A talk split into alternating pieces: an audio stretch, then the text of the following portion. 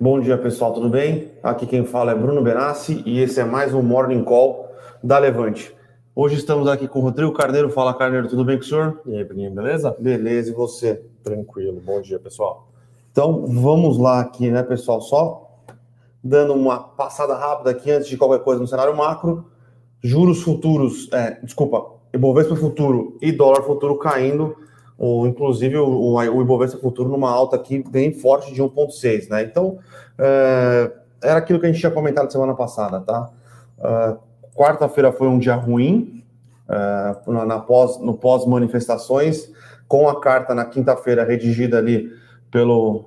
Basicamente, a carta foi redigida pelo Michel Temer, né? Num, num, num sinal de uh, pacificação da relação entre os poderes Ibovespa veio num cenário de recuperação, se recuperou bastante no final do dia. Sexta-feira, eu acredito que foi mais é, investidores gerando posições no Brasil, porque nunca se sabe o que pode acontecer no final de semana, é, sem contar que tinha uma manifestação é, contra o presidente Bolsonaro marcado para o domingo, manifestação essa que inclusive foi um verdadeiro fracasso, tá? Então, uh, acho que mostrou o cenário de como uma terceira via, né, é e a esquerda estão tá, fragmentadas, assim. É, vamos ver, esse mês que vem, na verdade, em outubro, tem uma manifestação pró, uh, pró Lula marcada, né, pró, é, pró Lula basicamente marcada, então é. vamos ver. Na, no dia 7, foi uma manifestação que mostrou é, muita força que o governo do presidente Jair Bolsonaro ainda possui. Uh, ontem, a manifestação da terceira via ali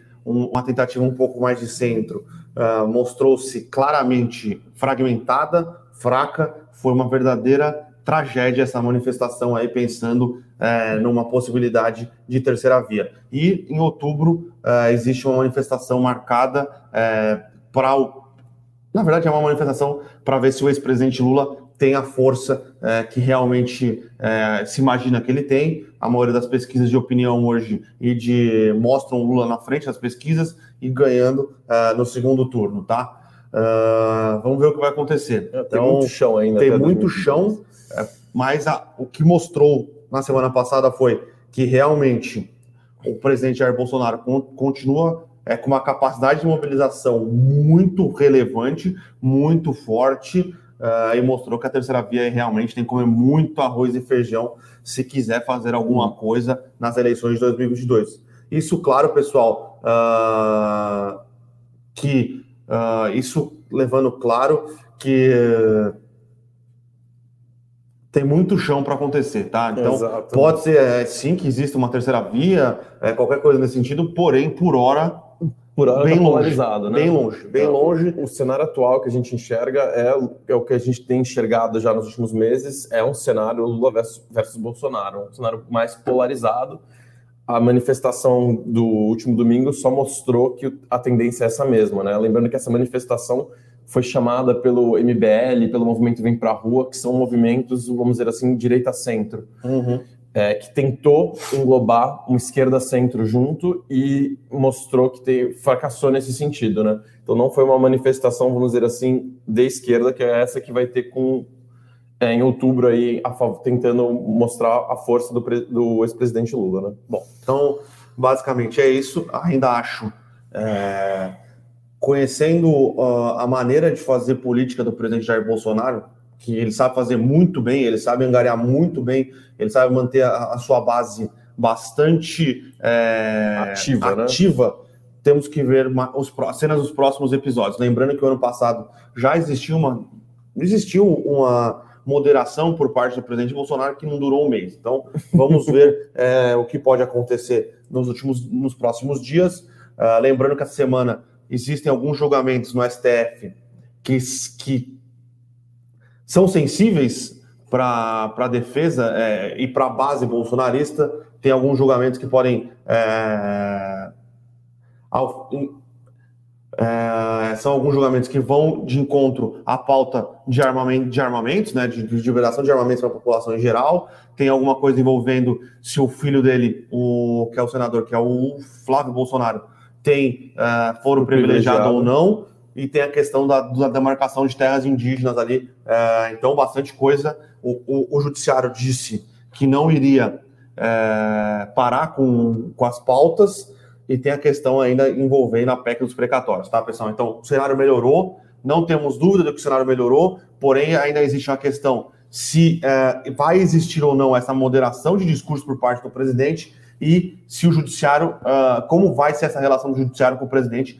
no julgamento de pautas que são sensíveis é, para o núcleo duro do presidente Jair Bolsonaro, tá? Então, é, e obviamente o que é o mais importante aí é como vai uh, trafegar ali ou melhorar a questão é, dos precatórios. Vai ser via PEC, vai ser via um acordo com o judiciário. Uh, então, cenário mais calmo, um pouco mais tranquilo, porém uh, tem bastante coisa ainda que pode acontecer, tem bastante, tem bastante água para passar debaixo dessa ponte ainda, tá, pessoal? Exato. Então, uh, agora, pensando um pouco mais em indicadores que temos essa semana, no Brasil, temos o IBCBR do Banco Central. O IBCBR é uma proxy, né, que é calculada pelo Banco Central, é, que diz como está uh, o setor, é, a economia é, como um todo, tá? Então, é, um, é como se fosse um indicador que representa o PIB mensal é, que é divulgada pelo Banco Central, divulgado na quarta-feira para o mês de julho. É, esperamos que o mês de julho aí já mostre a economia ter um, um, uma recuperação um pouco mais forte do que foi no segundo é, trimestre, tá? Então, esperamos que o BCBR venha ligeiramente positivo.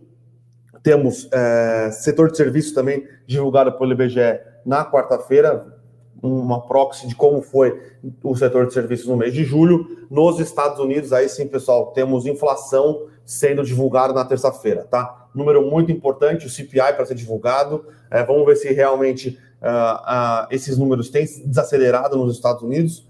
Muito provavelmente vão ficar, uh, vão continuar acima do, da meta móvel, né, que o Banco Central americano é, adota, que é de 2%, mas deve sim apresentar uma desaceleração.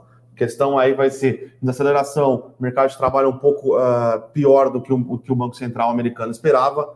Será que as conversas de tapering, né, que é a redução de estímulos por parte do Banco Central, de compra de títulos, continua, não continua? Final do mês a gente tem a reunião do, do FONC, né, que é o Comitê de Política Monetária do Banco Central. Alguns analistas acreditavam que este FONC já seria já seria passado é, alguma sinalização de quando o tapering vai começar ou não, dado. Vamos ver como é que vai ser a inflação amanhã, né? Mas dados os números de emprego para o mês de agosto, parece que essa, uh, essa, esse anúncio de tapering foi jogado um pouquinho mais para frente. Provavelmente deve ser anunciado em novembro, mas eu acho que Uh, os números de inflação que vão ser divulgados amanhã são bastante importantes, a gente tem que ficar bastante atento a isso. E só para fechar um pouquinho aqui, uh, tiver um boletim Focus de hoje, né? Lembrando que a gente acha que o Focus não serve para nada, basicamente a verdade é isso, uh, mas veio aí com a Selic um pouco acima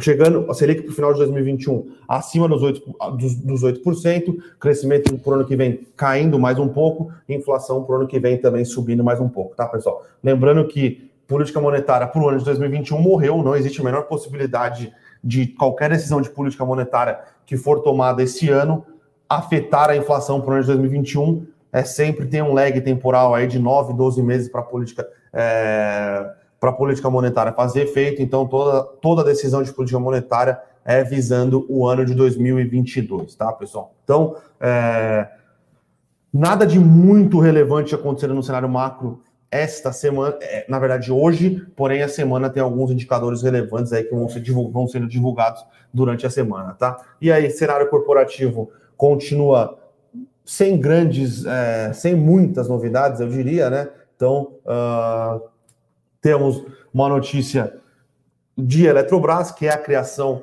da empresa, de uma holding que vai ficar com os ativos que são os ativos nucleares do Brasil, né?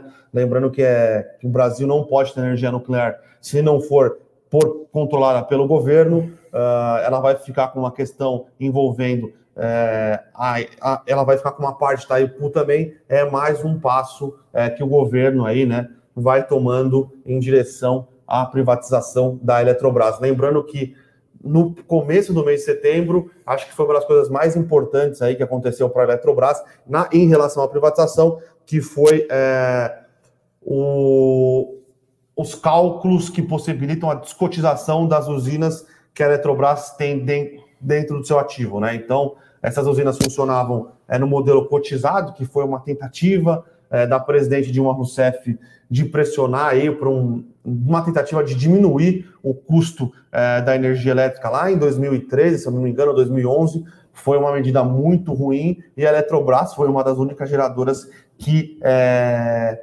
se sujeitou a entrar nessa, nessa cotização aí de usinas. A, a, as usinas cotizadas, elas tiveram a, o, a prolongação né, do seu, é, dos seus contratos, né, da sua, da sua, é, da sua concessão, porém elas só poderiam remunerar os ativos aí é, numa, uma, numa métrica de capex mais opex, só para funcionar, então a remuneração né, das usinas cotizadas era bem menor do que uma remuneração de mercado. Então, no dia 1, essas usinas passaram aí a poder ser remuneradas como as outras, então teve, é, uma, teve um valor presente adicionado para os ativos da Eletrobras, inclusive por este valor adicionado, a Eletrobras ela tem que pagar uma nova outorga para o governo federal. Se eu não me engano, ficou em 57, 58 bilhões de reais esse valor total. A Eletrobras tem que pagar algo aí em torno de 20 bilhões de reais é, por causa dessas novas outorgas. Né? E a gente tem uh,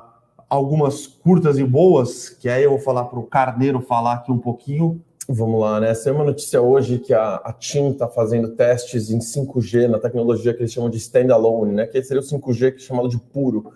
Já está fazendo esses testes em São Paulo e no Rio de Janeiro, né? Todas as telecoms já têm fazendo testes faz tempo. É, o leilão vai ser definido há algum tempo, né? Não muito tempo, mas desde o ano passado, dois, final de 2019, acho que já tinha alguma coisa. É, a, a, pressa está chegando, né, pessoal? O, o, leilão deve ocorrer em outubro. Hoje vai sair uma reunião que deve incorporar as últimas adições e correções que o TCU fez no edital do, das frequências de 5G. É, o leilão vai na casa de alguns bilhões, bilhões de reais, né? Alguns bilhares de reais ali, quase 50, se eu não me engano, no total. E ele vem muito das contrapartidas de investimento também, né? A companhia paga um valor exorbitante, mas ela não paga esse valor para o governo, né? Esse, a maior parte desse valor é, é valor que ela tem que se comprometer em investir nos próximos anos. Então, a discussão atual é se o 5G vai estar disponível nas principais capitais do país em julho de 22 ou dezembro de 22 essa é uma das pautas sendo discutidas. E por causa dessa aceleração, né, que está tendo uma pressão do Ministério da Comunicação para acelerar a adoção do 5G no país, é, as telecoms estão acelerando os testes também e já fazendo teste nas grandes capitais. É, é positivo para a companhia, no entanto, marginalmente. Né? O, quando a gente vai ver impacto real do 5G, a gente vai ver como resultado do leilão. Quando, as, quando a gente tiver as regras claras e as companhias de fato adquirirem a, as frequências e a gente souber quantas vão ter que gastar e, e, a gente vai conseguir ter alguma conta de qual vai ser o retorno disso, nem que seja aproximada, é aí que a gente vai ver quem vai adquirir as melhores frequências, considerando não só a qualidade do espectro, né? Então, por exemplo, a frequência de 3.5 GHz é considerada a melhor frequência para o, o uso do 5G é, puro. No entanto, essa vai ser a frequência que, por ser a melhor, vai ser a frequência que vai vir mais acompanhada de contrapartidas. Então, vira uma questão assim, tem que sair o resultado e daí a gente tem que começar a fazer conta. O edital ainda não está pronto, deve sair algo bem próximo hoje, se não atrasar ainda mais. A perspectiva atual é outubro, é, a TIM parece bem avançada nos testes, e, mas é, é, vale a pena falar, pessoal, que é uma questão de longo prazo, né? O ciclo do investimento de telecom é longo, eles vão desprender CAPEX, vai ter sim uma corrida pela fibra por causa do 5G também, né? Essa questão dinâmica da fibra não é só para conectar a internet fixa. As torres do 5G precisam ser é, conectadas com fibra. E a, o alcance das torres do 5G são muito menores, então você precisa de muito mais torres, ou seja, você precisa de muito mais fibra.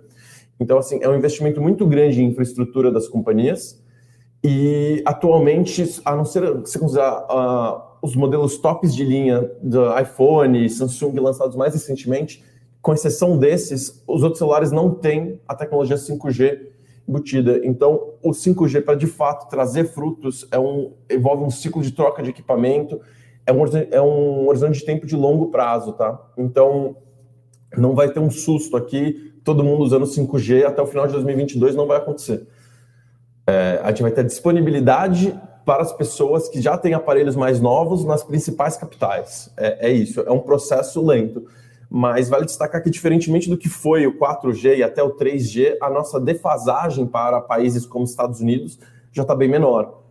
É, os Estados Unidos já tem 5G atualmente, nas principais capitais, Los Angeles e tudo. Está rolando o 5G ao longo do país, nem sempre usando o 5G puro, muito usando a tecnologia que aproveita da infraestrutura do 4G para. O 4.5G, vai, pode ver. É, tem uma tecnologia chamada DSS lá, que é de é, usar vários espectros de 4G para chegar perto do 5G, que é uma readequação da tecnologia, vamos dizer assim, mas não é o 5G puro, que é o que é mais visado, que vai trazer melhoras grandes. É, a gente ainda não tem tantos usos para essa tecnologia também, o que faz eu crer que é, vai sim. demorar um pouco mais a, a, adaptar, né? É uma tecnologia de muita velocidade e baixa latência. Baixa latência é o tempo de resposta, né? O famoso ping, para quem já fez o teste de velocidade na internet. Isso possibilita muitos usos, mas esses usos ainda não foram tão desenvolvidos. Né? A gente não tem mil aplicações de realidade aumentada, é, você não joga tanta coisa videogame pelo celular ainda em, em, em alta velocidade. Então, assim, tem muita tecnologia para ser desenvolvida usando essa infraestrutura e a gente enxerga esse 5G vindo num horizonte de anos, assim. Então, o próximo grande catalisador é o leilão. Quem vai ganhar o leilão, né? É, além é, disso... É, mas eu acho que o que é interessante é que vai demorar, talvez, além tem a questão do leilão, tem a questão quanto vai ser de CAPEX, mas tem a questão também, como a gente não sabe o que é o 5G, a bem da verdade é essa, né? a gente não sabe o que vai ser desenvolvido ainda de tecnologia para o 5G, ainda mais vai demorar para o consumidor ter aquela neura ou aquela noia, eu preciso de um celular com 5G. Porque no final das contas, Mano, a velocidade não muda muito, né? O que muda é mais a questão de latência. Não, a velocidade vai mudar bastante. Então. A gente está falando de velocidade de 100 GB no celular, assim. A gente está falando de uma velocidade assim, é. gigantesca no celular. A questão é que hoje em dia a velocidade de 100 GB na sua casa já é desproporcional. Você não precisa disso nem para ver Netflix, entendeu? Que é o streaming em 4K, você não precisa de tanta velocidade. Então, o que, que precisa de tanta velocidade? Pouquíssimas coisas. Não tem coisas desenvolvidas precisam de velocidade porque não é uma tecnologia é, muito usada. Não é, não é, todo mundo que tem. Então, você não consegue desenvolver alguma coisa que vai ser tão utilizada é um exemplo do 4G. Quando saiu o 4G, a gente não sabia para que, que ia ser usado, né? Mas em todas as aplicações de celular que a gente tem, que precisa de conexão constante em alta velocidade, foram sendo desenvolvidas. Coisas como o Waze, até Tinder, que carrega foto bastante o tempo todo. Instagram, na velocidade, do jeito que a gente usa, só se deu com o aumento da tecnologia. Mas antes da tecnologia chegar, a gente não sabia como seria usado. É a mesma coisa ocorrendo novamente. Tem ideias, porém, o que de fato vai acontecer, Tem ainda temos que esperar. Uh, bom, a gente tem aqui também um follow-on da TOTUS, que foi anunciado hoje? Hoje de manhã. Hoje de manhã, né? A companhia vai tentar colocar entre 1,5 e 2,5 bilhão, considerando ações adicionais, numa oferta restrita aqui para investidor institucional. É isso mesmo, com colocação nos Estados Unidos também, vai ser uma oferta interessante. A companhia emitiu 1,5 bilhão em debêntures é, no segundo trimestre para fazer a aquisição da RD Station. O valuation da RD Station bateu quase 2 bilhões de reais, é, o que fez a companhia ter uma dívida. Atualmente, a dívida líquida da companhia passa de um bilhão, tá? É, de um bilhão de reais, o que dá mais ou menos uma alavancagem inferior a duas vezes EBITDA, que a gente considera saudável. E esse dinheiro que ela vai captar é para fazer aquisições. O mercado de aquisições em tecnologia, principalmente tech pequena, está aquecido a gente olha isso não só com outros players do setor, mas a gente está vendo aquisição de é, e-commerce vem adquirindo empresas de tecnologia já ah, faz tempo. Sim, Luiza, é, a gente tem um mercado de M&A no privado também que é aquecido com essas aquisições de tecnologia pequena. E a tendência é continuar assim, a TOTS vai tentar colocar know-how para dentro, né? vai tentar pegar expertises novas para ampliar suas ofertas, principalmente quando a gente olha para soluções de business performance e TechFin, né, que são as duas verticais mais recentes. A parte de gestão, ela continua crescendo forte, é, mas bem orgânico e é onde ela realmente tem 80% da receita, até mais, se bobear. E agora a parte de business performance entrou com a RD Station, que vai ter um crescimento forte. Tem muito espaço para crescer nessa parte de marketing de performance e CRM, que vai muito além do que ela já tem. É, isso visto que existe fora do, do Brasil, Sim. né, com Salesforce e softwares de interface com Salesforce também é uma coisa muito forte. E na parte de TechFin, ela vem não só trazendo soluções é, inovadoras, como gerando muito crédito, né? Que tem um, um, retorno bem, bem acima do que uma empresa de software normalmente tem. É um, um retorno bem alto e a TOTOS vem fazendo muito bem, mantendo é, inadimplência inferior à média Brasil. E entra um pouco no nosso call aqui de crédito para. O mesmo call de crédito que a gente tem com e-commerce, né? É, para créditos de curto prazo para os clientes, ela tem uma vantagem competitiva em relação aos grandes bancos, né? São um público que, em geral, é mal atendido pelos grandes bancos. E a, a, a TOTUS tem a informação financeira dessa empresa, Sim. né? Passa toda por ela. Então, ela tem uma qualidade, uma visibilidade de fluxo de caixa muito boa e consegue, com o passar dos últimos dois anos dando crédito, vem conseguindo ganhar uma expertise para ir aumentando. Hoje em dia ela já gera mais de 2 bilhões de crédito por trimestre de originação, né? com um prazo médio inferior a três meses, o que é curioso, né? O crédito rotativo. Crédito rotativo. É. Além disso, a gente tem também o follow-on da AES, que é para acelerar o crescimento da companhia, diversificação de portfólio de fontes complementares à hídrica, potencializando a geração. É, tentando aumentar a geração da companhia para aumentar o valor da. É, vai, vai botar dinheiro para dentro, dentro para conseguir para expandir o parque, né? De geração. Então, Exato. É, tá estudando ainda, então não é nada assim de, de muito relevante, né? Mas parece que faz sentido, hein? É, aumentar a geração agora no momento de é, crise lembrando hídrica. Que é um né? momento de crise hídrica. É, parece oportuno. Todo, todo mundo tentando aí diversificar um pouco mais o seu parque de geração, depender menos da, da parte eólica. É, então, quer dizer, depender menos da, da, parte, da, da parte hídrica, desculpa, um pouco mais de eólica, um pouco de solar. Então, é, parece que faz bastante sentido. É, apesar da geração hídrica ser muito boa em termos ambientais, é, cada vez mais vem se mostrando que é preciso diversificar mais a matriz Sim. energética do Brasil e tem feito esforços, isso principalmente na parte renovável. É, tem uma questão bastante interessante é, que muito se fala que é, a pluviosidade tem diminuído, mas é, parece que é uma questão mais temporária. Mas você tem 10, 10 anos que a pluviosidade diminui, não parece que é mais alguma coisa temporária, né? E parece que realmente algum tipo de mudança é, na pluviosidade, seja por causa do Laninha, El Ninho, ou mesmo uma questão envolvendo uma, uma pegada um pouco mais é, ambiental, mudou a, a pluviosidade no Brasil então faz sentido você tá, ter uma base que dependa menos de chuva, né? Exato. E acho que independentemente disso, você não pode ficar nunca refém de um meio energético só, né? Então, assim, mesmo que você não queira usar termoelétrica, é importante ter, porque não pode ter apagão. Sim. Então sim. você pode querer optar por mais renováveis, só que não pode ter apagão no país, o que compromete o crescimento, né? É, falando mais uma vez de 5G, agora nos Estados Unidos, aqui, a notícia global aqui é que a Apple tem vendido mais justamente por causa do 5G.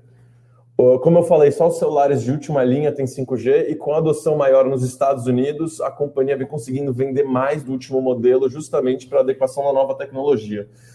Então, um sinal positivo para as telecoms aqui no Brasil também, né? Porque se está dando certo lá a venda de aparelhos, que é uma coisa que eles fazem aqui também, quer dizer que o pessoal está adotando a tecnologia lá. Então é um bom sinal aqui também, mas para a Apple tem sido um sucesso muito grande. É, lembrando é, que a Apple lança o iPhone na quarta-feira 13, então quarta-feira amanhã. Ah, não, não é, amanhã? dia 14 aqui. Dia mas... 14 está amanhã. É, tá amanhã. É. Então é, ela vai lançar o, o, iPhone 13, vai lançar um o Apple AirPods, Watch novo, e o AirPods, AirPods 3 e volta com o iPad, parece, né? Na verdade, volta com o iPad, não. Lança um, um, novo, novo, modelo. Um novo modelo. Lembrando que vai ser a base de comparação para os próximos resultados da Apple em relação ao, uh, ao ano passado é muito difícil, né? Na pandemia todo mundo trocou celular, todo mundo comprou gadgets novo, gadgets nada mais é do que o iPad e o Apple Watch, todo mundo trocou o tablet, todo mundo comprou o MacBook. Então a base de comparação para a Apple é, vai ser bastante desafiadora e se ela conseguir aí vir com crescimentos de crescimento de número de vendas de aparelhos de receita em relação ao ano passado, vai ser um espetáculo, né? É, lançamentos em geral são um grande catalisador para a companhia que Sim. tem uma legião de fãs, né? Não dá nem para descrever ah, realmente, consumidor. É Galera fazendo fila ali para pegar os novos aparelhos, é uma, uma coisa assim, um, um poder de marca Acho que nem Coca-Cola talvez se compare só. sobre, se alguém tiver alguma curiosidade sobre Apple, aí já vou colocar Apple, Facebook, Amazon e Google. Tem um livro muito bom do Scott Galloway, que inclusive ele veio na Expert, né? Quem quiser escutar o que ele fala, ele é um cara muito bom de branding, ele é um cara que sabe muito de marca e de tendências é, que essas quatro empresas criaram, né? Ele tem um livro que chama Os Quatro Cavaleiros do Apocalipse, se eu não me engano. Acho que é, o nome em inglês é The Four, no Brasil é Os Quatro Cavaleiros do Apocalipse, se eu não me engano. Os quatro. Scott Galloway, deixa eu só ver aqui. Na verdade, não é os quatro cavaleiros do Apocalipse, é que ele se refere como isso no livro, tá? Mas o nome do livro é Os Quatro: Apple, Amazon, Facebook e Google, Os Segredos dos Gigantes da Tecnologia. E ele dá exatamente esse exemplo dos cavaleiros do Apocalipse dentro do livro. É um livro muito bom, tá? Muito legal de ler assim, facinho também. Quem quiser ler, tem aí na, na internet, uh, bem fácil de conseguir encontrar, tá, pessoal? Paguei mais, paguei mais barato no passado nesse livro. Bem mais barato, por sinal. Então, acho que. E vamos lá, vamos para as perguntas aqui, já dão quase meia hora de call. Vamos, vamos. Vamos aqui, né? Antes das perguntas, só falar aqui, ó. Índice Bovespa subindo 1,57, voltando para os 116 mil pontos. Uh, dólar futuro aqui caindo um pouquinho, né? Voltando para os 5,23 aqui. Uh, e o futuro também subindo um pouquinho, tá? Uh, maiores altas do Ibovespa hoje, Banco Inter, BID 4 BID 11, cash voltando a subir bem, Uh, Banco Pan, Banco Pan anunciou uma aquisição hoje pela manhã. Foi logo pela manhã, não olhei, mas é de alguma coisa de automóveis. É, tá? O Banco Pan é muito forte é, em, em, empréstimos para é, para alto, outros tipos de empréstimo também, mas muito focado em crédito, muito focado em crédito baixa renda o que é um mercado que está expandindo muito, acesso a crédito, a baixa renda, é um mercado bem interessante. Depois que o BTG comprou participação da Caixa mais cedo esse ano, também tem virado um case de investimento interessante para se olhar de perto.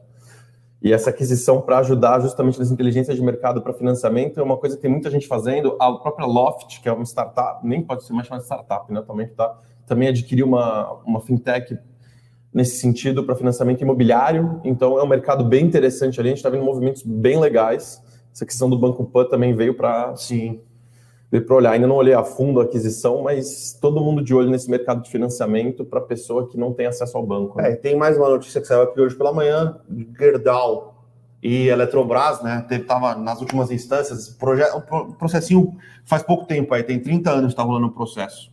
Apenas 30 anos, tá? Então, uh, a Gerdau, é, que foi na última instância, é, ganhou uma, um processo contra a Eletrobras é, e a Eletrobras vai pagar 1,5 bilhão, bilhão de real uh, para Gerdau neste, já no próximo balanço, tá? Gerdau gerou no trimestre passado, se não me engano, entre 1 bi, 1 bi 500 de caixa, já coloca aí mais 1,5 bi de caixa livre, pensando que tem a possibilidade de ter a, a tributação de dividendos no ano que vem Uh, parece que teremos dividendos extraordinários aí por parte da Gerdau, tá? Só que não, não está nada no, no, fato relevante, mas pensando que a empresa continua gerando bastante caixa, parece fazer sentido para a empresa distribuir um, um dividendo maior, sendo que ela dobrou EBITDA, dobrou margem. Cara, o resultado da Gerdau de 2000, do segundo TRI de 2020 para o segundo TRI de 2021 é um negócio assim inacreditável. Então,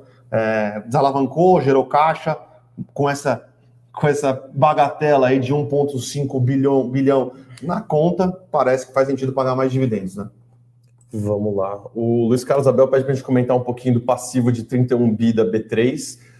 O Carlos, é, Luiz Carlos, é, a gente falta olhar um pouquinho mais a fundo, entender exatamente o que é, isso, mas o que ocorreu foi que um passivo de jurídico é uma ali, contábil.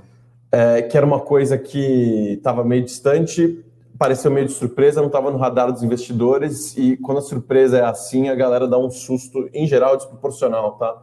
A companhia vem sendo descontada com rumores aí de uma nova bolsa, outras formas de competição e essa notícia veio aqui para continuar o momento ruim da ação, tá? A gente acha empresa boa, empresa sólida, margens altas, opera praticamente no monopólio, né? Acho que você consegue relativizar esse monopólio com umas discussões sobre como as corretoras estão operando, mas é a única bolsa do Brasil, é, vem se desenvolvendo, vem tentando diversificar, colocou ali a grana na subsidiária da TOTUS, que uh, virou agora de Mensa, para competir justamente com a Sinqia no, no mercado de soluções de back-office para instituições financeiras. A gente acha que o momento operacional da companhia está ficando interessante, mesmo com esses rumores, mesmo com essa reclassificação contábil aí que é forte.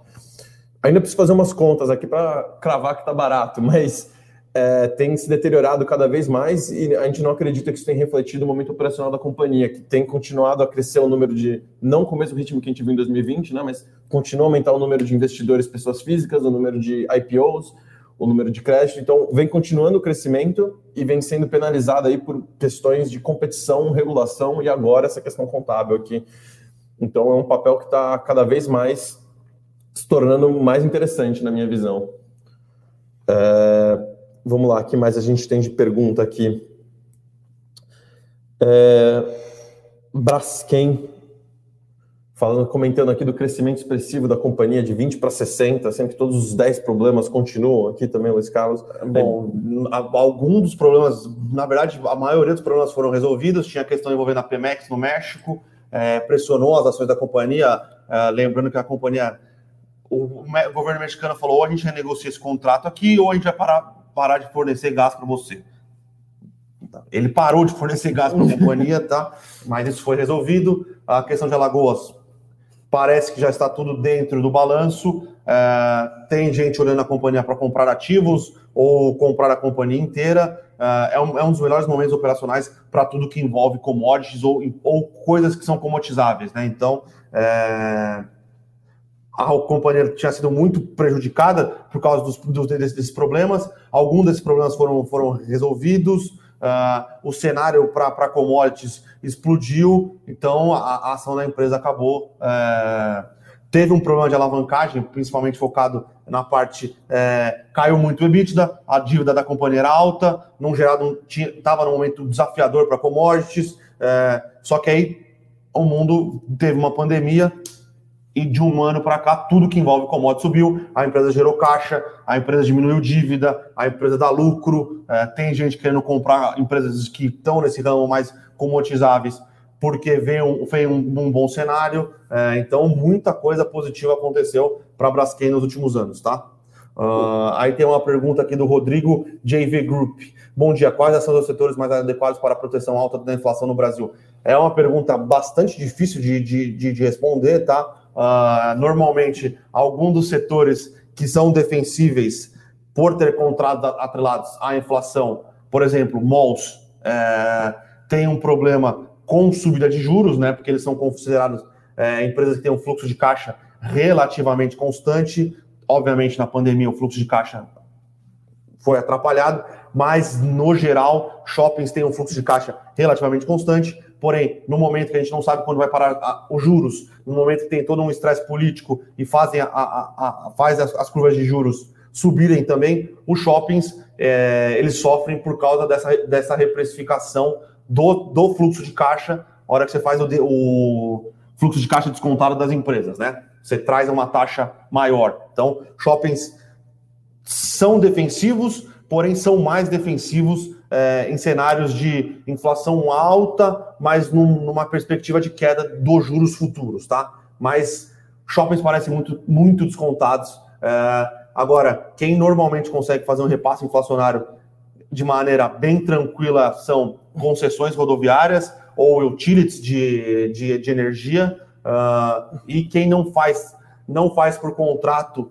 mas tem uh, conseguem fazer isso nos preços de maneira considerável é o varejo alimentar, né? Então, Pão de Açúcar, Açaí, Carrefour, então essas empresas aqui normalmente conseguem se proteger de maneira um pouco mais fácil da inflação. Tá? Acho que empresas também têm a exportação bem alta, Sim. dependem menos do cenário local. Então, quando a gente fala de commodities aqui, pode ser uma forma de se blindar. Acho que quando a gente olha uma empresa como a VEG, que tem uma exposição muito forte no exterior, atrelado à infraestrutura também é, e tendências que vão além do além da inflação, né? Tendências como geração de energia renovável, que a gente está falando que está em alta, a VEG é uma das que mais produz isso. Então a gente tem alguns setores ali que são menos atrelados às dinâmicas de inflação locais também. E exportação, né? Tudo que exporta não dá bem aqui. Vamos lá. O Alain Bonifácio aqui pergunta: é, um bid que a Via emitiu em debentures, que se é ruim como o mercado enxerga esse movimento.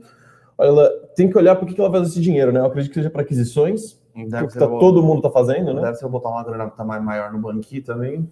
Colocar uma grana no banqui para investir justamente conseguir dar mais crédito e outras coisas. A questão com Via, na nossa visão, é um pouco que a operação dela ainda não está tá gerando caixa, né? Ela está queimando caixa e está crescendo para não, não está gerando caixa, entre aspas, né? Porque nos, no, nos reports ou nos, nos, números divulgados parece que gera caixa. Mas aí quando você faz os ajustes básicos que você tem que fazer, você vê que ela queima caixa na operação. É, você olha que ela, ela, gera caixa porque ela capta dívida, ou faz follow-on, ou emite debenture. Então, aí. Ou faz aquelas renegociações contábeis que ela faz com, com alguns fornecedores. Pessoal, ninguém é, faz parte do jogo, tá? Sim, sim. Só... Mas assim, não é uma operação, é uma operação mais uma fase de ramp-up, que a gente chama, né? Uma fase de crescimento acelerado e é comum queima caixa. Queima caixa, sim. Então, esse um bid debenture depende o quão positivo vai ser as aquisições que ela fizer com esse dinheiro, entendeu? E o que eu acho que o mercado olha mais do que emissão de dívida ou não, essa companhia vai começar a gerar caixa nos próximos resultados. Eu acho que o mercado tem uma tolerância ali. É... a empresa tinha um e-commerce incipiente, veio 2020, ela fez a lição de casa, se repaginou, mudou o nome de Via Varejo para Via e com uma forma de reposicionamento de marca e criação da plataforma, investimento em tecnologia. É, é, comum, mas eu acho que o mercado, mais do que olhar a emissão, vai ser o que vai fazer com esse dinheiro e se a operação vai ser rentável, entendeu? Do ponto de vista de geração de caixa, não de geração de lucro líquido. É, eu acho que isso vale mais do que a emissão da debenture em si. Sim, concordo. O Luiz está perguntando aqui do que, que o Paulo de Sora, que é o gestor da RPS, é, falou de bolsa. Luiz, eu sei que ele foi no Stock Pickers na quinta, eu não escutei ainda, então eu vou escutar hoje. Sempre costumo escutar os Stock Pickers, eu estou com alguns atrasados. E aí eu, eu comento um pouco melhor sobre a visão do Paulo, tá? Gosto bastante do Paulo e bastante da RPS, tá? Tem, tem alguns fundos lá bem descorrelacionados com boa performance. Uh, o Jonathan Carlos aqui, quais as preocupações é, referentes às eleições do ano que vem? O que devemos fazer para evitar problemas sérios nos investimentos? Primeiro, o básico, é saber o seu perfil de risco. Então, se você, é, nessas últimas quedas que a gente teve, é, você puta, começou a olhar seu patrimônio e se sentiu incomodado, um ano que vem, que provavelmente vai ser um ano de bastante volatilidade, você vai se sentir mais incomodado ainda, tá? Então é entender o tamanho de posição em renda variável que faz sentido para o seu perfil de risco, tá? Uh, agora, ficar tradando opção, ficar tradando eleição ano que vem, uh, melhor momento para entrar na ação, melhor momento para sair na ação, Uh, aí vai um pouco mais de análise técnica, foge bastante do nosso know-how. A gente conversa muito com o Henrique sobre isso. Porém, eu acho que o melhor jeito de você enfrentar um ano conturbado como vai ser o ano que vem é você estar tá tranquilo com relação ao seu, à sua exposição em renda variável, tá? Então, se você é, tiver uma tolerância boa à renda variável, ano que vem provavelmente vão ter vários pontos de entrada relevantes, porque não vai ser um ano fácil, vai ser um ano. É, a gente já viu, né? A gente está em setembro de 2021 e já estamos em campanha eleitoral já. Então vai ser um ano é, bastante é, complicado. E eu acho que a melhor coisa que você pode fazer para ter problemas sérios nos seus investimentos um é ter caixa, ter reserva de investimentos, não investir recursos de curto prazo em ações é, e entender qual que é o seu perfil é, de risco para saber quanto, qual é o percentual é que você tem colocado seu dinheiro em renda variável, tá? Acho que tem um, um último ponto aqui importante também, que é exposição ao mercado americano. Ah, né? Hoje em dia você consegue americano e global, né? O produto do Fernandão aqui que toca ações globais, a gente tem acesso hoje em dia a ações nos Estados Unidos e no mundo inteiro, é, não só via BDR, como corretora lá fora, né? Então, eu acho que hoje em dia, num cenário de risco fiscal muito elevado, faz muito sentido ter uma porcentagem do seu capital de renda variável fora do Brasil, né? Acho que isso é um jeito muito bom de você fugir desse risco, né? O exterior está um cenário mais estável do que aqui, não que esteja extremamente estável, mas considerando o cenário que a gente tem, as questões fiscais que a gente tem, a volatilidade lá fora parece mais interessante, o retorno risco parece mais interessante para fazer uma diversificação. Sim, vamos lá. O Júnior agradeceu a recomendação do livro. Boa, Júnior, é um livro muito bom e muito fácil de investir, né? Uh, Aí tem outra pergunta do Júnior aqui para você, Carneiro, perguntando uh, de vivo. Aqui, então, né? Se eu acho que vale a pena continuar posicionado pensando em dividendo. Sim. Resposta curta é sim. Pensando em dividendo, sim, a companhia paga um payout de 100% nos últimos anos. Não, não vejo, talvez diminua um pouco é, para fazer os investimentos em fibra, mas para isso ela também fez parceria, inclusive com a com a própria matriz, né, com a Telefônica Espanha, que vai entrar com 25% no FI Brasil, que é a, rede neutra. É, eu acredito que a companhia ela está um pouco melhor posicionada que as outras para o 5G. Como eu falei, é, 5G vai precisar de muita fibra ótica. A Vivo é a que tem mais fibra ótica, então ela parece um pouco melhor posicionada já para capturar o, o valor do 5G. Uh, eu acredito que o setor está um pouco amassado, sim, mas com um motivo, por causa das incertezas do, do leilão e a, as questões quanto a Oi, né? Tanto a, a Vivo, quanto a TIM, quanto a Claro, uh, adquiriram a base, os ativos móveis né, e a base de clientes da Oi. É, essa transação está indo e vindo para ser aprovada, mas vai comprometer 5 bilhões de caixa de cada uma, mais ou menos. Um pouquinho mais, 5,5, se eu não me engano. Se for um terço, um terço, um terço, é 5,5. Então, quando você olha o EV, EBITDA, você tem que fazer esse ajuste para esses 5 bilhões, tem que ver quanto você vai trazer de retorno para as empresas que ainda não é certo, né? O ticket médio da Oi é mais baixo que o ticket médio da Vivo. A gente não sabe quanto pré-pago, pós-pago vai para cada uma. Então tem umas questões ainda que justificam ele estar tá amassado, mas já que ele já está amassado, eu enxergo mais potencial para subir do que para cair. É, acredito que a Vivo vai sim continuar pagando dividendo, não acredito no curto prazo numa forte valorização, vai subir, vai dobrar de valor. Não, o setor de telecom é, é defensivo, é um setor que varia pouco, em geral, quando a gente está falando de grandes operadoras, né, das pequenas de fibra ótica é outra coisa. Quando a gente fala de telecom móvel, é um jogo de rouba-monte, então ninguém vai conseguir crescer receita 20% ano contra ano, porque é característica do setor, né? São empresas muito grandes. Sim. É, uh... Mas para pagar dividendo, continua sendo uma boa pagadora de dividendo. Sim. Uh... Queria agradecer a Mel aí pelo, pelo elogio. E quem puder aí, pessoal, a gente costuma não costuma ficar fazendo uh, aquele merchan de deixar o like aí, mas quem, quem gostar do conteúdo aí, já aproveitando a deixa da Mel aqui, puder deixar um like aí, é sempre bastante positivo, tá, pessoal? Uh, o Vini aqui elogiando o modelo de morning call que a gente fez uh, na semana passada, que foi em três pessoas. Gostamos também, Vini. Vamos ver se a gente consegue fazer alguns mais temáticos aqui e sempre trazendo uh, três pessoas. Eu acho que ficou bastante, é, bastante positivo. Aí tem uma do Sun Tzu aqui, Lula na frente, só se for para cadeia, pesquisas fraudadas.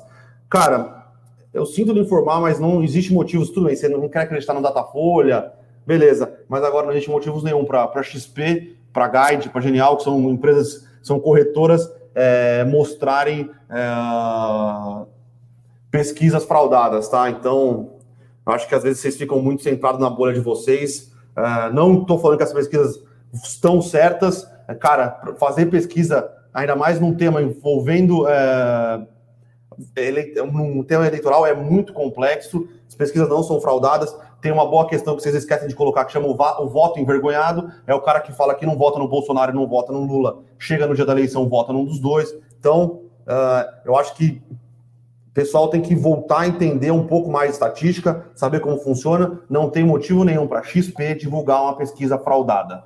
Tá bom? O interesse da XP passar. Um, Ou, um acho, genial. Se não for a genial, acho uma genial. É. Os caras estão colocando o dinheiro dos clientes dele pensando num cenário que envolva a eleição de 2022. Acho que, que foge um pouco aí do, do que tem que ser feito, né? É, acho que é importante ter clareza do cenário, principalmente quando a gente olha o mercado, é mais do que gostar de um candidato ou outro, é entender as implicações do que essa pesquisa significa, né? E tem muito chão ainda também para resultado, né? Isso não significa que a gente acha que o Lula vai ganhar a eleição, longe disso. Tem muito chão, tem aprovação de auxílio ali, que está se negociar os precatórios, vai colocar o auxílio Bolsa Brasil aí. É Bolsa Brasil? É, Auxílio Brasil? Auxílio Brasil. É, bom, um Bolsa Família ali turbinado, é, o que vai impactar bastante as questões das eleições. Então, tem muita coisa para acontecer, muito julgamento no STF, muito embate, então muita água para correr ainda. É, vamos lá. O Vinícius aqui tentando ver se a gente entrega a nossa carteira aqui, perguntando se a gente tem Apple. É, o Vinícius, acha, a gente acha a empresa interessante, cresce bastante, não é necessariamente a empresa que a gente tem na carteira, tá? Porque a gente, a gente acha que todas as techs grandes são bons cases, pontos de entrada variam, são empresas sólidas, são empresas boas, pensando no longo prazo, se você quiser pôr na sua carteira, eu acho que ter exposição às big techs faz total sentido. O momento tático, como a gente coloca na carteira, é, aí é com o Fernandão aqui e não vou não vou soltar essa. É... Uh, o Vini falando de Banco Inter, valor de mercado de blue chip e lucro de nano cap. É, eu basicamente já fui um pouco mais crítico do Banco Inter, tá? Parece que eles fizeram algumas coisas bastante interessantes. É, obviamente, o valuation do Banco Inter é parece que foge um pouco da realidade, tá? Mas eles têm feito é, algumas coisas que indicam que eles conseguiram melhorar a rentabilidade, conseguiram rentabilizar um pouco melhor a sua base de clientes, né? É, então eles conseguiram dar um pouco mais de crédito, melhorar na parte de seguros, é, a própria parte de investimentos. Acho que o que impressiona no Banco Inter é o cross-sell, né? Porque o banco transacional, né, que são os bancos digitais, que é o banco que se usa principalmente fazer transferência, isso não dá dinheiro para o banco. Isso, isso atrai o cliente com a gratuidade. Aí fica a dúvida se você consegue rentabilizar o cara que você trouxe de graça. E a, esse ficava sempre na dúvida. Então, o Banco Inter começou a crescer ali 100% os clientes todo ano, e esse lucro não estava vindo. Em 2020, que ele acelerou forte, ele conseguiu acelerar mais ainda a venda de seguros, por exemplo. Então, quando ele crescia o, os clientes em 100%, ele estava crescendo a venda de seguros em 300, ou seja, ele estava penetrando na base dele cada vez mais clientes, soluções de investimento, e o marketplace dele já tem um GMV expressivo. Tão expressivo que agora todos os outros bancos estão fazendo marketplace, inclusive. O Next, o Bradesco, que é do Bradesco, mas eles vão soltar um, é, o Itaú está desenvolvendo um, o Santander está desenvolvendo um. Então, assim, ele claramente acertou algumas coisas. E é um case de investimento cinco múltiplos exorbitantes, mas eles parecem menos exorbitantes do que eles eram um ano atrás, por exemplo. O banco vem conseguindo se provar em algum nível, né? E todo mundo na expectativa aqui dele conseguir fazer a oferta nos Estados Unidos que ele falou que ia fazer. Então, ele já comprou uma empresa lá nos Estados Unidos, aquela é, Usend. Usend, isso é, que é focada, foi fundada por brasileiros, muito envolvida com mandar dinheiro para o Brasil, se eu não me engano, né? É, isso. É, mandar remessa. Mandar remessa bancária para o Brasil, e aí pôs o pezinho em serviços financeiros nos Estados Unidos para expansão internacional. Já tinha aberto o marketplace nos Estados Unidos, está começando uma expansão internacional tímida, mas já é relevante. A abertura de capital nos Estados Unidos deve ajudar também com a expansão internacional, então vamos ver. O Juber Guido pergunta: é, preço dos minérios está em queda forte hoje, ações da Vale estáveis. O que justifica essa estabilidade? A ação da Vale já não. É, tá caindo 0,18 aqui, 0,16. Cara, é basicamente você botar no papel e fazer conta que a Vale vai gerar 25% de fluxo de caixa para a empresa, é, tende a pagar bastante dividendos. Com o minério de ferro a 130, 140, 120, 100, a Vale continua gerando muito caixa, é, vai pagar muito dividendo tem uma estrutura de capex que basicamente é, ela não gasta mais muito com capex, né? Boa parte que ela faz hoje é só opex para manter as operações, as operações rolando. Tem uma estrutura de capital enxuta.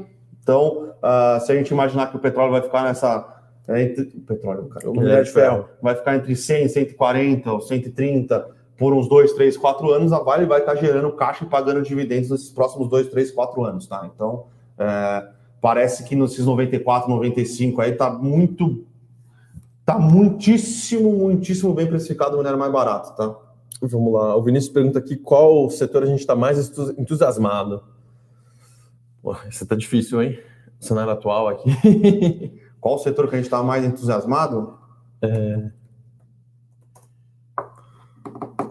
Ah, cara, eu acho que estruturalmente, setoralmente, a gente não está tão positivo assim, mas a gente gosta bastante de alguns cases específicos e alguns cases que a gente conversa aqui com vocês quase todos os dias, né? Então, é, quem acompanha aí o Morning Call sabe dos, do quais cases a gente está falando, né? Então, então, para mandar um aqui, eu vou falar que essas pequenas empresas de telecom ah, de fibra boa, que soltaram é um, é um setor dentro, é um subsetor de telecomunicações que eu tô, tô animado, né? Empresas de crescimento. A gente fez relatório de IPO, a gente recomendou. O mercado ainda não está é, precificando essas ações do jeito que eu acho que vai precificar daqui a seis meses. Uh, eu acredito numa valorização porque eu acredito nos fundamentos aqui. São empresas de crescimento sólido, é, margem EBITDA alta, elas vinham gerando caixa antes, é, pararam de gerar caixa para expandir, mas é, o, é característica do setor. Você coloca o capital, investe e colhe os frutos depois. É um setor que é muito intensivo em, em CAPEX. É, então, eu acho que o mercado, porque é muito curto prazista, ele demora para reconhecer isso um pouco. É, ainda mais as empresas são pequenas também. São novas, né? É um setor novo na Bolsa. Um setor que tem que se provar na Bolsa, mas é um setor que existe há muitos anos. É um setor que vem se provando nas grandes, que tem, vem, vem ganhando participação também. As, tem, o número de empresas pequenas é tão surpreendente mais de 7 mil provedores, 6,9 mil, eu acho é, provedores independentes, né, que não são as grandes telecoms, e você tem gente que ficou do tamanho da Brisanet. Né? A Brisanet tem mais assinante de fibra ótica do que a TIM tem de internet fixa como um todo. Então, assim, é, é realmente surpreendente. É um setor que eu estou bem animado aqui para o próximo ano. E o leilão do 5G tem algumas que podem se beneficiar também, que são opcionalidades aqui, alugar infraestrutura para conectar a fibra.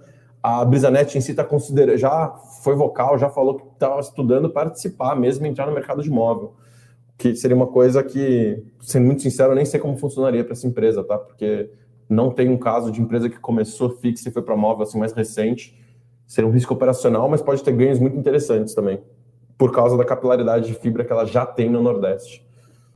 Pode escolher, Carneiro. Estou aqui, estou lendo aqui, vai perguntando se o valuation de B3 é atrativo do Vinícius de novo. É, eu acho que tem sido descontado além do operacional, mas o múltiplo já era esticado. Eu preciso fazer. Eu não tenho essa conta aqui pronta para falar. Para cravar de cabeça para 2022 eu estava 18 vezes. E não é muito caro, mas uh, o momento da empresa é meio ruim, tá? Eu não enxergo um catalisador de curto prazo para as ações subirem. O mercado tem penalizado muito em cima de. É que ontem.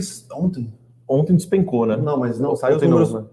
saíram números operacionais vieram bem mais fortes do que nos últimos meses. Tá? Até por isso que pode ser que ela está subindo um pouco mais do que, do que o mercado aqui. Um pouco mais não, ela está subindo bem mais. Deixa eu ver como é que está agora. Mas é que ela despencou na, ah, não, no pregão, né? Também tem volatilidade. Sim, Não está subindo em linha com o mercado, ela estava subindo bem mais antes. E vamos lá. Tupi é uma boa para longo prazo? Tupi eu não, eu não olho. Só... Faz tempo que a gente não olha em, em industriais aqui no Brasil, tá? Mas a Tupi é uma empresa muito bem tocada. Isso é, é, é inegável, tá? É... O pessoal aqui falando, acham que a Raizen pode decolar agora com a recomendação de compra feita pelo BS. Cara, a recomendação de sell-side, se não for assim, uma empresa que ninguém estava olhando, é, nem, nem, nem, não vou nem falar essas small caps que vieram faz pouco tempo, uh, e saiu recomendação, o mercado olhou, né, no, no, no deal. É, é. Normalmente, recomendação de seu site faz bastante preço uh, quando é uma empresa pequena, que ninguém estava olhando, estava meio esquecida. A gente pode falar um case aí dos últimos, dos últimos anos, foi a. a quer dizer, celulose, papel celulose, a Irani. Uh, normalmente, seu site faz mais barulho quando é, quando é nesse sentido. Ou uma empresa que estava esquecida, estava é, no processo de turnaround. Agora, no caso de, de Raizen também tem outra coisa, né? O sell side, isso é uma dinâmica de mercado financeiro. É, eles, o, o parte de M&A do banco ah, faz o, o, negócio, o, faz a negociação para sair o, a assessoria, né, que eles chamam assessoria de M&A, e aí o sell side participa, faz o modelo, ajuda a construir as estimativas que muitas vezes vão no prospecto, que faz o, o roadshow, que define o preço, e aí eles ficam um tempo sem poder iniciar a cobertura que participaram do, do da negociação. Depois que passa esse tempo, muito raramente isso não acontece, mas quando, quando isso acontece, os seus sites são meio que quase que obrigados a começar a cobertura da companhia, porque o banco fez parte da negociação. E vai, né? E eles, em geral, dão uma recomendação de inicial de compra, meio por causa das amarras institucionais. Então, quando você tem uma empresa, por exemplo, que está, sei lá, um, um, Bradesco da vida, que está ali no, na bolsa faz tempo, está todo mundo ali, não tem ninguém mais amarrado, e aí um sell side faz um relatório novo e muda a recomendação, isso tem impacto no preço. Quando a gente fala de uma empresa que acabou de fazer IPO,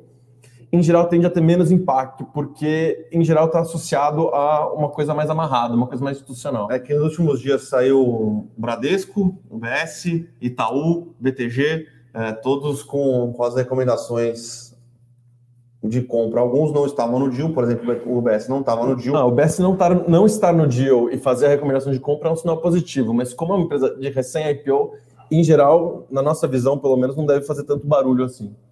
Boa, então. É isso, né, Carneiro? Acho que é isso. É, eu vou ficar aqui devendo aqui para investidor ousado. Eu vou, eu tenho que olhar de novo mais a fundo o Cash 3, tá? Depois da queda recente. Eu vou, eu vou dar uma olhada. É um papel com muita pessoa física, muita volatilidade. Isso, em geral, a gente não gosta tanto quando é tão forte assim, porque está sujeito a Você efeitos de manada, sim. assim, Twitter, essas coisas impactam muito. Então a gente, em geral, evita recomendar ações com um percentual de pessoa física elevado demais. Mas eu acho que ela caiu muito recentemente e teve um desdobramento também, que era, foi pensado quando a ação estava lá em cima e aí a ação deu uma despencada acho que está valendo a pena olhar mais a fundo agora que despencou bastante. O modelo de negócios é bem interessante, tá? E até para ser adquirida por um banco depois, é sempre cogitado. Sim. Bom, é isso, né? É isso, pessoal. Queria agradecer a todos, pessoal. Estamos aí de volta amanhã, mesmo horário, no mesmo canal. Então, valeu, Carneiro. É sempre um prazer, pessoal. Vamos só dar uma passadinha aqui por último. Ibovespa deu uma segurada na alta aqui, mas ainda é uma alta ok, uma alta forte. Cento, subindo um e meio aqui, 115 mil pontos, tá? Maiores altas continuam basicamente as mesmas empresas, maiores baixas provavelmente empresas de commodity, tá? Então, Suzano caindo, TOTOS também caindo, faz sentido TOTOS tá caindo, fazer um IPO, vai fazer um follow-on relevante, apesar de a gente achar que no longo prazo o dinheiro no caixa vai ser bem utilizado, né? É, mas é, normalmente é padrão, né? O que aconteceu um pouco de barulho com a TOTOS, que eu até não, não comentei tanto, mas é que a questão da Rede Station foi considerada cara pelo mercado, né? No dia caiu, a galera estava esperando um valuation perto de um bilhão e foi um valuation de quase dois. Então, é, tem umas suspeitas aí. Eu ainda acho positivo, eu acho que o mercado está aquecido, eu acho que todos os argumentos que eu falei antes ainda valem mas o mercado tem uma desconfiança e o follow-on dilui o investidor, então pode ter um barulho de curto prazo, sim. Beleza, então. Valeu, pessoal. Obrigado, hein? Até amanhã. Tchau, tchau, pessoal. Até a próxima.